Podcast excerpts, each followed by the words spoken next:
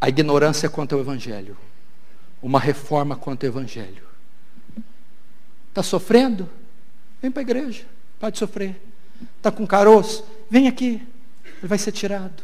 Está encalhada a serva? Vem.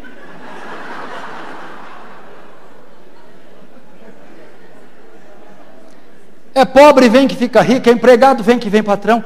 A isca que está que está sendo usada para atrair o pecador é algo espúrio. Deus tem a melhor vida para você que agora. Deus tem um plano maravilhoso. Jesus te ama. As pessoas estão equivocadas. A isca para trazer o povo, irmão, é campanha, é a, é a unção, é o milagre, a prosperidade. Nós não temos conhecimento do Evangelho.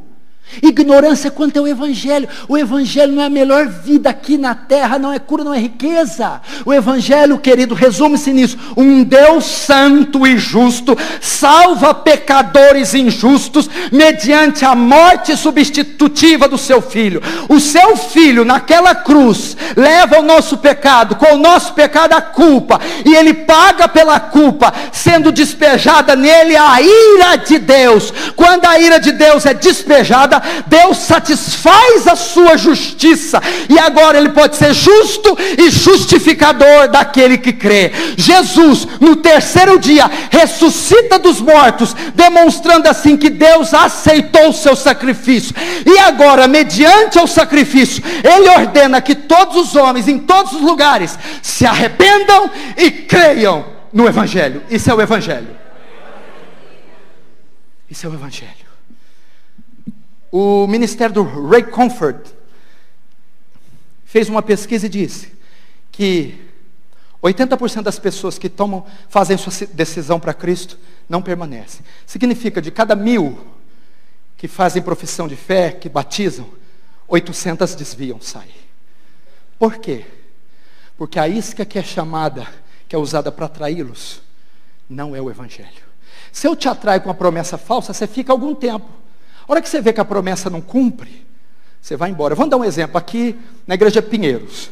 pastor Erival põe uma faixa aí, curas milagrosas, espetaculares, sobrenaturais toda quinta. Aí tem uma bruxa satanista que ama o demônio, o capeta. Ela não gosta de Deus, ela, o filho dela fica doente. Ela tenta de tudo e nada. Ela está com o filho no colo. Aí ela passa e vê lá, milagres quinta, tal, tal. Eu vou lá. O que atraiu ela não foi a glória de Deus, não foi o Evangelho, não foi o amor por Deus. Ela só foi para lá porque ela quer ver o filho curado. E ela ficará lá, orará, fará toda a liturgia, todo o metodismo do culto, até que a, fi a filha seja curada.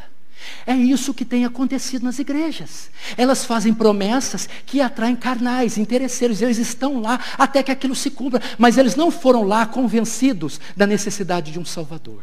Logo, a isca para trazer essas pessoas é o Santíssimo Evangelho. Então haverá conversões verdadeiras, regeneração, adoção, santificação, e teremos uma igreja gloriosa quando o Evangelho voltar a ser proclamado.